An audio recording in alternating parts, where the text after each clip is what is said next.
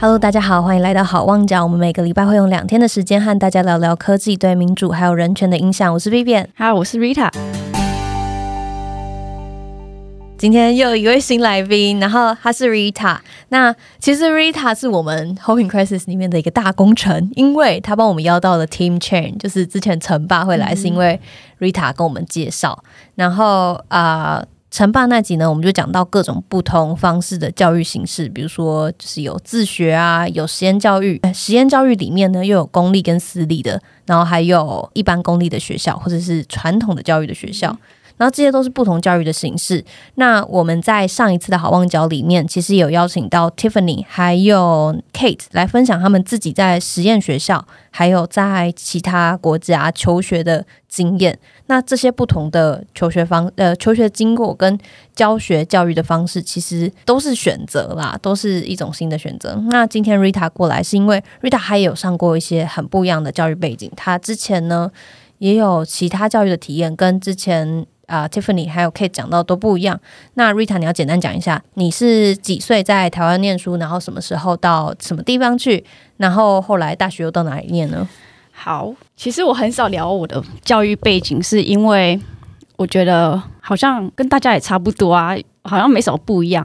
直到每年回台湾的时候，长辈或是朋友就问：“哎、你在上海都学什么？”嗯嗯嗯，对，我在台湾是读到小学三年级，然后就离开了台湾的教育体系，然后就因为爸爸工作的关系，所以就嗯，全家就搬到上海去。哦，所以你在上海住很久欸诶、哦，很久，我住了，我在台湾住九年，然后在上海住九年。哦，然后那时候要搬去上海的时候，我我爸其实有去看中国的当地学校、嗯嗯嗯台商学校，然后国际学校，还有美国学校。嗯嗯嗯然后也因为这一次，然后我就想一下，我爸好像没有问我说我想去什么学校，他就直接帮我报名他觉得他觉得很好，适合。我的学校。 OK，所以你爸爸没有爸爸爸没有问你意愿这件事情，我们等一下再讲回来。 对，所以你是呃在国小四年级开始就上了上海的学校对我爸帮我选了国际学校，哦然后他那时候就一定要学中文的国际学校，就学中英文并进的那种对，就是至少每个礼拜至少有一堂中文课，哦。因为他很担心，如果他选让我去美国学校的话，就是可能中文会退步之类的，我也不知道。其实真的有可能，因为你没有用就会忘记，所以好你就去上了一个双语的双语的，的国际学校，是的，然后国中呢，国中就是一直直升上去，哦，所以它是一个多年的 program。对对对，哦，了解。那今天请你来，其实是因为你上了一个很特别的课程，叫做 IB IB 课程。对，它 IB 课全程名到底是是什么国际文凭大学预科班课程。那其实在我高二、高三的时候上的，它这是两年的学制。它其实比较特别的课程是，你要从六个组嗯别嗯选出你喜欢的科目，各嗯选出一个科目，然后外加三个核心课程。哦，然后其实它它六个组别有，就是你要选第一语言、嗯，第二语言。哦，所以等一下、人哦，文六个组别有什么？一个是语言、嗯哼，然两后个语言、数学、数学、科学、科学、人文，人文、还有艺术。艺术，然后语言是两个，所以这样就是六个。是的，然后你的语言你是选中文跟英文吗？对，中英，然后数学我选比较难的数学，因哦，为它数学是分等级是不是它？它有对有高级或是比较简单，就是上的课程时数不太一 样。所以你选高级数学然后人文那时候我选经济，哦，然后就经济有很多什么哲学、心理、嗯、商业、历史、地理这样。然后你选了经济，对，然后下一个是呃，科学的话我选物理，哦，然后那最时候后我也不知道为什么选物理。对啊，然后在艺术的话我选设计与科技。设计科技，嗯哼。设计科技是一个对哦，很叫新潮欸 Design and Technology。 design 哦，真的对，然后其实我在高二的时候就要做出选择，然后那时候也是怀疑人生，那时候思考说我到底适合什么，我要选什么课，因为那时候还小，我觉得是还不知道，嗯嗯嗯嗯嗯嗯。但也就这样撑过来。那你那时候后来是怎么选的？你就是凭自己，比如说哪几科比较分数比较好吗？嗯，其实那时候我觉得也会问父母意见，但我觉得他们的时空背景有点不太一样，嗯所以当初其实我还蛮喜欢运动。嗯那时候我跟我妈说，哎、我想要上体育，嗯我妈就说上体育能干嘛？嗯，但她不知道，其实体育课其实会学一些肌肉的结构啊，运动科学部分。嗯嗯嗯嗯，他们的思想可能想说，可能每天在外面跑步之类的。嗯嗯嗯嗯于是体育课那个就被他打枪了，我就就没有选那堂课，嗯啊小后。 悔。他那但选体育之后，它里面有规定，比如说是什么球类吗，或者是是是哪一项运动？其实他教的比较多是解剖学啊，哦真的或是所以他运真的动是科学对，哦，所以他真的完全不是在真的外面跑跑跳跳，不会可能多多一点几个点小时而已吧。还哦，真的，对，我觉得就是那时候不理解吧，而且那时候课还蛮新的，我我自己也没有很理解，然后我父母更不理解，所以就那你觉得你上这个 IP 课程，除了除了说它有六个大类，然后跟我们自己比如说传统的学校里面就有一些主科，这是一个很不一样的课程结构之外，你们还有还有什么特别的地方吗？比如说你们要怎么考试，然后你们考试考什么，然后呃，这个对你你觉得对你升学有帮助吗？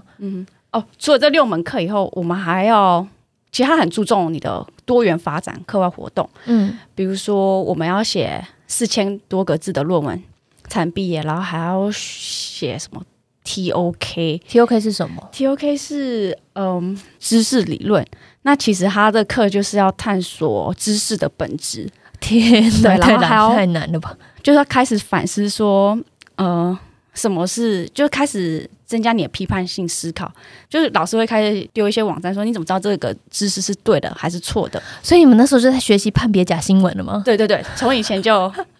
开始，那 你们怎但么？是那时候我我就觉得好无聊，就不懂，哦但那时到候后来不懂长大时候才发现其实是有帮助的，对，而且他是从很早开始就已经就是面临，就他们就已经承认说资讯爆炸可能会对大家判别一个资讯的真伪嗯造成一些影响，然后就开始上这个课。对。那这个课里面到底在教什么？我印象比较深刻的是那时候老师有给我们看两部纪录片，嗯，就是你怎么去定义贫穷，哦，就是他会给我们看非洲他们贫穷的人是怎么生活， ，OK，然后还会再拍呃另外一部是英国。被政府认定为贫穷线在贫穷线以下的人是怎么生活，但你两个并在一起比较的时候，你会发现，哎、其实英国人、英国政府认定的贫穷线以下生活的人，其实他们跟非洲人比起来，好像过得还过得还，不错，就是有车有干净的水可以喝，然后每天还是吃得饱。嗯那在非洲的话，可能就是他们定义的贫贫穷，可能就是是真的赤贫那种，对就就是是没有鞋子穿，然后每没天有可能要走一个小时去取干净的水喝之类的，然后哦可能久久才吃一次饭，或是他们吃的饭就是还会混一些泥土啊，这样才吃得饱。你那时候很震撼，对我觉得还蛮有趣的，就是从以前就可以从不同的角度去看事情。哦，那其对实这种教育方式其实也延伸到中文课吧。嗯嗯嗯嗯嗯，我觉得比较特别的是，其实 IB 那时候我中文课其实是没有课本的，哦，没有教科书。那不然你们怎么上课？其实那时候是我们的教科书就是读经典文学，那没有课本的话，你们经典文学要去哪里找？自己去图书馆，就是呃 IB 其实有书单，就是你要自己我去找们到。老师就会推中国文学，然后还会找欧洲文学。嗯，嗯美。国文学、日本文学，然后选几本书让我们看。然后看完之后，你们要做什么？看完的时候，我可以分享一下我们那时候平时的功课在写什么。，好啊，就以前你们中文就可能会我们就是有一课课文，然后呃，那一课就有一些字音字形，然后还有一些例句啊，还有一些那一课里面要跟你讲的，就是试着去去从那个课文里面理解一些东西。就是很常很常会什么哦，这是优美词句，请背下来，或是作者几年出生，哦，对对对，常常要之类背作者什么时候出生，然后死在哪里。然后对，然后这个要字记怎么念？对，要记一些很多你真真的不知道怎么念的字，然后有些字呢，它就是明明就是在一个演变的过程，所以它的它的念法会一直变，嗯但你就是要记那个时候那个字是什么念法。所以上中文课需要一直发问嘛？你们会有很多不会讨论吗？我后来高中遇到还不错的中文老师，但是在这之前，在遇到那个还不错的会就是鼓励我们写诗啊嗯嗯什么的、那个中文老师之前，其他的老师大部分都是会念课文啦。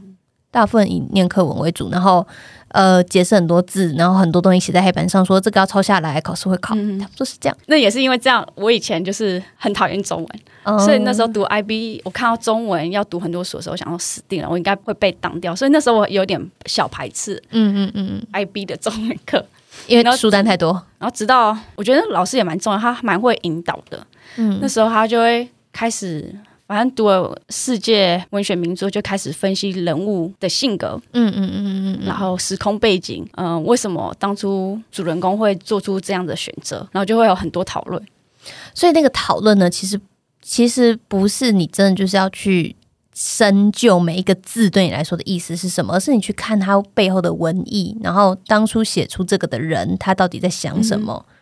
就比如说一本书里面有意象，然后我就开始揣测说这意象是什么意思。嗯嗯嗯，那不同学生生长在不同的背景下，就是有不同的揣测，你可以有自己的诠释方式。我可以从我的角度去诠释，你就会发现一件事情，大家的看法都不一完样。全不一样。那你你之前有什么例子吗？就是你的功课，我觉得比较有趣是那时候班上有一个法国女生，嗯她刚好会讲中文， ，OK，然后我们有读到包法利夫人，就是一个、哦，呃法国的文学名著，嗯哼，然后也因为她。因为刚好那是法国女生，然后就是里面书里面有个意象就是时钟，可能老师的揣测是不一样。那刚好她读的是法文原文版本，有完原文，然后刚好有解释，然后她就是会帮我们补充，就说在法国这个意象是什么什么。哦，真的，那那他挑战老师，老师的反应是什么？老师还好哎、就是就谢谢他，就是有这样的补充，真的，嗯，还好。然后好，我讲一下平时的功课要写什么。就那时候我会读文学啦，然后就开始比较，比如说比较觉醒和包法利夫人中的意意向运用，这可能就是回家功课， 或者是你说要多久写完？可能两个礼拜哦要写一次吧。然后或者是浅析玩偶之家和觉醒中的，比如说人物的结局关系之类的。好难。 我现在我可能会写不出来。其实我昨天有回家看一下我当初写的，我发现原来我以前还蛮会写的，你有 觉得自我现在可能己不会写哇我以前好有文采哦， 对。可我觉得我自己中文没有很好，就是写都还蛮普通。但是我觉得这是可以训练的，就是你当初为了要跟同学们一起这样学习，然后你一定有特别的磨练了自己在这个方面的能力。对，慢慢训练。但是我比较享受的是文学赏析的部分，因为我觉得上课有点像是在聊天讨论，我觉得上课是没有压力的。哦就就是是嗯，回家功课可能就是读一本书，然后就是读手吧，然后准备一些思考问题，可以反问老师之类的。 有有有一个目标是要把老师问倒吗？也不太会，就是就只是觉讨得论啦都是很开心，然后可以对跟大家一起讨论，所以在准备问题也不会很有压力什么的。不会不会。那你蛮你觉幸得，就是因为其实我觉得这样子的课程方式，它还蛮像大学的的课程，所以其实对高中生来说，可能是呃会压力比较大吧。那你会就如果你可以再选一次的话，你会想要再再选择上这个课程吗？我会，但是我会选不一样科目吧。哦，你会你会改掉什么？我会把经济改成运动科学吧，哦，就是你真因的为我就本想来要就是很爱运动，但是那时候没有好好说服我父母。哎、那我想要问，就是我们今天在来之前呢、我们就聊到说，听完陈爸那一集，你其实就有一个很大的问题，就是嗯你哼觉得想要问说，哎、那孩子或小朋友，他们是可以决定自己想要学什么，或是他们可以决定自己要受什么教育吗？对，因为常常有人会问说：“诶，如果你以后有小孩，你想要怎么安排小孩的学习？”嗯然后我后来发现，怎么是我帮小孩做安排呢？嗯嗯嗯而且我觉得现在很多父母都是会把小孩的课外活动塞得满满的，然后我就开始怀疑说，这是小孩要的吗？就是这些到底有没有尊重小孩的意愿呢？对，就是父母真的了解小孩的性格吗？嗯嗯嗯嗯嗯，到现在也觉得我父母没有很了解我，但是我觉得权利应该要交给小小孩，就是自己应该决自定。己做决定，就是他们想读什么学校，就让他们做选择。因为我以前我都会跟我朋友说，哦，如果我小孩的话，我要送他们去森林小学。嗯但我现在要重新思考，就是不是每个人性格适合都适合森小林小学，对对对对对对对对，就是有些人就比较适合大班制的，或是小班制的，或者自我探索。但是以后可能可以在线上上课。如果小朋友说他不要去学校，那我也 OK 啊，就是嗯，打开电脑，他可以自己探索，那也那你也会没有觉得不好？就是你会觉得小朋友在自己可能心智发展还没有完全健全的时候，会不知道做什么样子的选择对他来说是最好的吗？我个人是觉得，我觉得到国中就可以做选择了。其实到国中应该就已经蛮明确自己适合什么，嗯不适合什么。嗯嗯嗯嗯嗯。其实我觉得他应该，我记得陈爸有讲到，他说每个人学习需要的引导都不一样，然后可能在你最开始学习，你连学习的工具都还没有的时候，你的确需要有人告诉你怎么学习。但是过了那个阶段之后，大家可以需要的辅助可能是越来越少，因为随着年纪变大，你会越来越知道自己要什么。所以，也许小朋友也是这样，就是从最小最小，可能幼稚园或是小学的时候，你可能一开始会需要有一些人带着你，但是后面可能国中、高中甚至大学，它是不是应该要越越来越开放？就是越来越多你可以选择的东西，然后你越来越有自主权，越来越可以决定自己要什么。对我甚至后来觉得，可能到国中、高中应该可以选择自己喜欢的老师吧，因为每个人的适合的老师完全不一样。我后来发现，我国中、高中成绩很差的话，是跟老师有关，哦，我觉得真的有很大关系。真的。嗯，我觉得我高一的老师就是后来数学都不好的一个很大的原因。就是我国中数学很烂，嗯，然后我一直觉得哦，可能就是我笨嘛。但后来到高中以后，我遇到一个很好的数学老师，他很会教，他教的方法就是很适合我。嗯嗯嗯。后来我 IB 就是考满积分，我数学就是满积分。但你以前曾经是觉得自己数学很烂的人，所以你看教学方法的影响多有大、啊？因为这，我觉得这跟制度的设计也有关系。就是我们现在来当老师的，就是在我们这个制度里面来当老师的人，他并不是不一定是最适合引导的人，嗯他可能是哦，就是某一门学问的程度累积到了一个状况，然后他就觉得自己呃，就就是这个体制就会推荐他来当这个的老师，嗯但并不是每个人都适合引导。对教学，而且很多老师也很不喜欢改变，比如说，我有听说，就是有些老师已经当二十几年，他的课纲就是这样。嗯，然后新来的老师可能就很有活力，想改变制度，嗯然后那新的老师就改课纲。那你知道父母很爱比较嘛？嗯就是说，哎、就问隔壁班的同学就，哎，你们在学什么？嗯就会有家长来抗，就是也不是抗议，就是去问旧的老师说，哎，为什么人家课纲那么好玩，你怎么是这种课纲？然后后来那种有资深那个资深老师就跟新老师，他就骂新的老师说你，怎么可以这样乱改？你怎么乱改？你改了怎么没跟我讲之类的？对啊，这种这种备份的压力的确也有，就是让老师们可能没有办法真的按照自己的兴趣，按照自己的教学专长去设计，那就会真的蛮可惜的。所以我觉得，就是教育，我还蛮喜欢之前的结论的，就是大家应该都要有自己选择自己要受什么教育的权利，然后不应该只用一种教育的方式套到每个人的身上。对，而且我觉得教育就是跟着你一辈子吧，嗯你不可能永远教你小孩死背答案，要训练他们的头脑灵活程度吧，随时。我觉得要随机应变，因为未来的改变太快了。就是要给他鱼竿，不要直接给他鱼吃。对，鱼竿，钓鱼竿。 好，那今天我们就先聊到这边。如如果你们喜欢今天的内容的话，欢迎帮我们订阅，欢迎继续订阅好望角的 Podcast，然后也欢迎到 Hoping Crisis 里面去听陈爸那一集。邀请大家追踪我们的 IG，follow 我们的 Twitter，然后到 Apple Podcast 上面帮我们填五星的评论，然后留言给我们。那今天就先跟大家聊到这边喽，大家拜拜。拜拜。